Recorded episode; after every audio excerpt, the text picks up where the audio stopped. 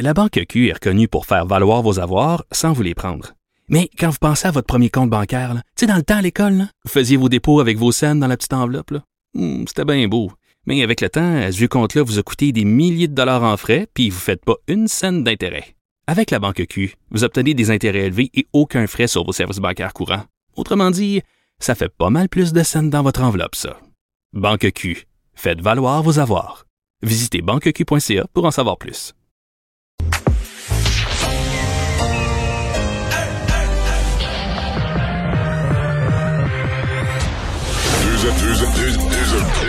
Deux, animateurs cohérents, deux visions différentes. Une seule émission, pas comme les autres. Mario Dumont et Vincent Dessureau. Cube, Cube Radio. Bonjour tout le monde, bienvenue à l'émission 15h29. Euh, on est avec vous pour les deux heures à venir. Euh, salut Vincent. Salut Mario. Et on a un premier collègue, euh, premier animateur de Cube vacciné. Oui, c'est quand même intéressant de voir euh, l'avancement. On va voir tranquillement des membres de notre famille, des collègues, éventuellement nous-mêmes euh, qui seront qui seront vaccinés. Mais oui, Richard Martineau s'est fait vacciner aujourd'hui. Ben oui, j'ai vu la photo. Euh, il y a eu le Pfizer euh, BioNTech. Et euh, vous dire, parce qu'il y avait quand même beaucoup de questions à dire, ma foi, mais Richard n'a pas 65 ans. D'un, c'est 60 ans et plus pour À Montréal. Et il a euh, 59, mais il est dans l'année. là. Alors ça, c'est quand même me rappelle à tous ceux qui sont dans les neufs, là, que de vous pa- passez pas tout droit, là, vérifiez votre année de naissance. J'en connais plusieurs qui ont passé à côté de leur rendez-vous, qui ont eu des rendez-vous beaucoup plus tard parce qu'ils disaient ben j'avais 64. En même temps là, c'était euh, C'est l'année, oui, c'est 1956. ça. Donc il faut quand même euh, l'avoir en tête, ça vous permettra de passer un peu euh, un En peu fait, plus vite. Quand on dit 70, 75, 65, c'est si vous l'avez, si vous allez l'avoir d'ici le 31 décembre, là, à l'intérieur de l'année 2021. Exactement. Donc peut-être avoir ça en tête, mais c'est intéressant de voir des plus jeunes être vaccinés à Montréal, mais je sens quand même aussi que ça tape du pied dans des régions qui là sont touchées Ben, pas tu vois, mal. euh, une des régions qui est touchée beaucoup, c'est la mienne, Rivière-du-Loup, éclosion majeure, etc., etc. Puis la vaccination n'est pas commencée. Il n'y a encore aucune personne vaccinée à part les, les gens du réseau de la santé. On rejoint Paul Larocque. moment de joindre Mario euh, dans son studio à Cube Radio. Salut Mario, salutations à tes auditeurs euh, aussi. Mario, à, à quelques heures du dépôt du budget à Québec, là, cette crise, parce que c'est une crise euh, de violence conjugale là, qui, qui frappe, gifle le Québec dans tous les sens de l'expression. Euh, Mario, euh, je sais pas s'il y avait des provisions additionnelles dans le budget, mais le gouvernement n'aura pas le choix que, que d'en ajouter demain, d'en improviser dans le budget ou encore de suivre et d'en rajouter dans les semaines qui viennent s'il y a besoin de fonds additionnels parce que euh, ça n'a pas de sens ce qui se passe à l'heure actuelle. Non, tout à fait raison. Tu as tout à fait raison. Et bon, on sait bien que la- la- l'ajout d'argent est pas un automatisme de régler tous les problèmes de la société. Là. Surtout dans un cas comme ça, d'un problème de violence, de réaction humaine, un problème euh, multifacette, bien compliqué. Mais quand même, il faut au moins s'assurer que les organismes qui agissent dans le domaine soient correctement financés, que les, les- temps d'attente, par exemple, les organismes qui offrent des services euh, aux hommes qui aux hommes qui reconnaissent leurs problèmes de violence, on peut pas leur, on peut pas faire attendre deux mois. Là. Arriver quand une personne est prête euh, à- dans sa démarche, là, serait prête à, faire un bout de chemin, à, entrer dans une sorte de thérapie ou dans une dans un processus personnel. Tu peux pas lui dire ah ben pas avant deux mois, ça, c'est, marche pas. La vie, la vie est pas faite de même. À un moment donné, le, le fruit est mûr, c'est le temps d'agir, la personne est prête.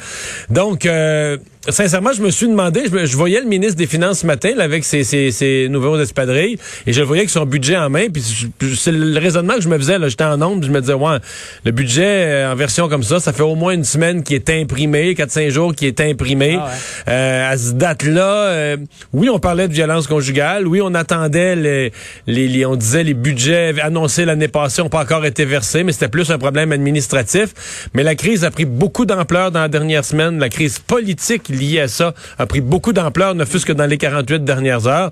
Est-ce qu'on a mis des provisions dans le budget ou est-ce qu'on va pouvoir, devoir s'adapter demain, dire bon, mais par exemple, il y a 100 millions pour des problèmes sociaux divers et, là-dedans, on avait inclus ou on avait prévu qu'il y en aurait un certain montant euh, pour euh, la violence faite aux femmes.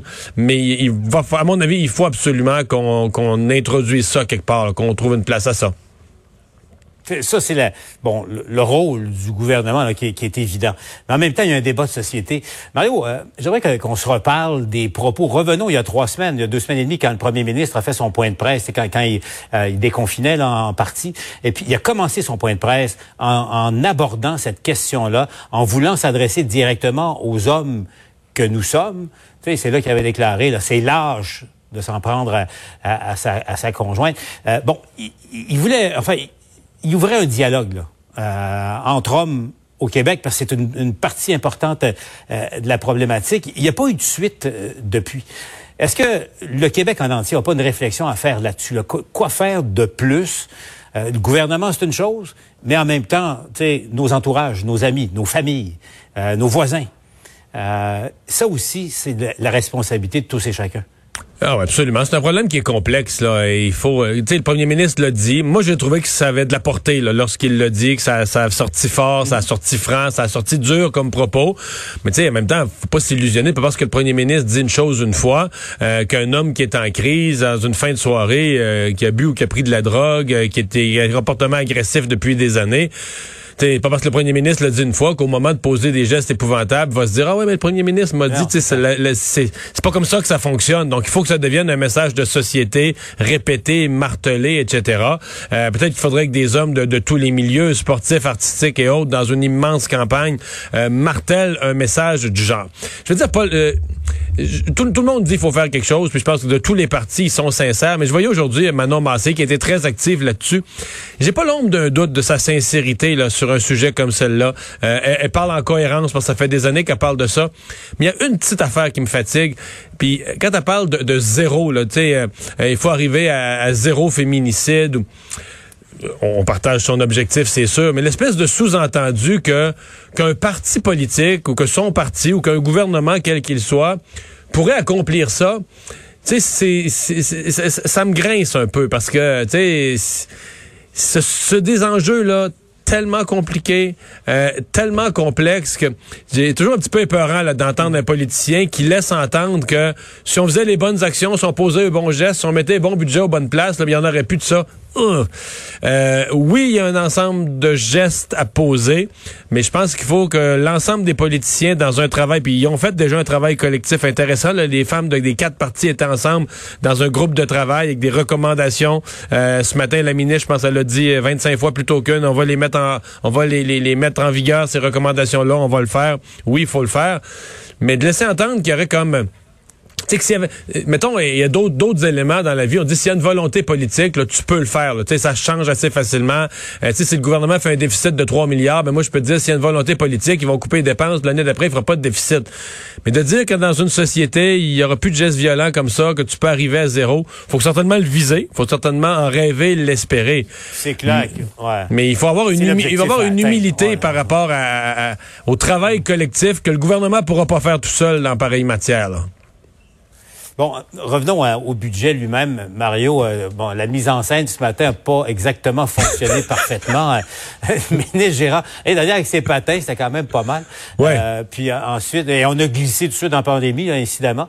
Euh, Aujourd'hui, donc, un petit magasin de, de à Québec là, une- qui, qui vend de l'équipement de sport et puis tout ça. Bon, lui il voulait parce que quand même c'est un coureur, hein, le ministre, c'est ça. Euh, bon, des, des espadrilles, il voulait des, des espadrilles pour des sentiers hors piste. C'est ce qu'il a demandé, c'est pas ça qu'il qu'il a reçu. Bref, euh, sais, petit défaut dans le déroulement du scénario. Euh, ça démontre juste une chose, c'est que le retour au déficit zéro, premièrement, c'est pas pour demain. Euh, puis ça va être une course à obstacles parce que pas évident pour ce gouvernement-là et tous les gouvernements de couper dans les dépenses sociales en ce moment. D'abord, je pense que le ministre il est meilleur d'un budget que d'un mise en scène. Là. Meilleur d'un chiffre que d'un ouais, que d'un soulier. Hein? D'après moi, il est mieux de, il est mieux de rester dans les affaires budgétaires que d'aller jouer au théâtre là, pour l'instant, à court terme. Hollywood, Hollywood c'est pas pour demain. Non, Hollywood, non, non. pas pour demain. Mais euh, ceci dit, on a quand même appris ça. Moi, pour moi, je sais que les médias, euh, ça pas. Moi, je l'ai écouté là, puis j'ai entendu dans son propos qu'on a la réponse pour demain. Il va vouloir revenir à l'équilibre budgétaire. Euh, pas demain matin, euh, à l'intérieur de la limite. La loi sur l'équilibre budgétaire prévoit qu'on a cinq ans pour y revenir.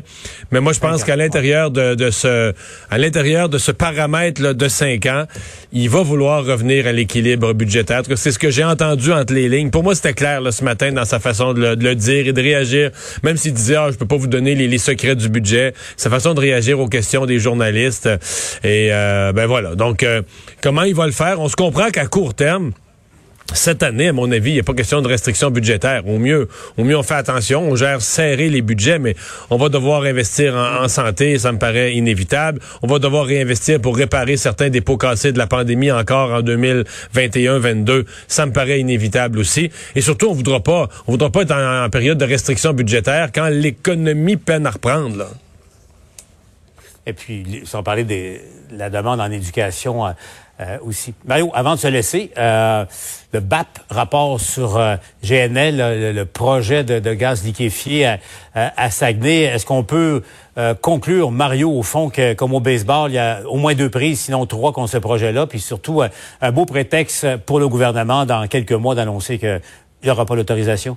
Le projet du plomb dans l'aile, il n'y a pas de doute, euh, sérieusement compromis. Les, les, responsables du projet disent bon qu'ils reçoivent ça, qu'il semble peut-être qu'ils ont moyen de représenter une nouvelle version des corrections. Euh, moi personnellement, j'ai mes mes doutes. Mais tu sais ce qui est beau avec un rapport du BAP, Paul, c'est que pour, pour quelqu'un comme moi, moi je regarde un rapport du BAP, ça, ça, on veut se faire une idée, mais on regarde comment le Bureau d'audience publique de l'environnement euh, a, a, évalué le projet. Puis dans ce cas-ci, c'est une évaluation très négative par rapport aux questions environnementales. Mmh. Mais ce qu'il y a de beau avec les environnementalistes, là, c'est que quand le BAP dit non à un projet, ça c'est final. C'est le clou dans le cercueil, on n'en parle plus, le projet fini, fini, fini, fini, et le BAP a dit non.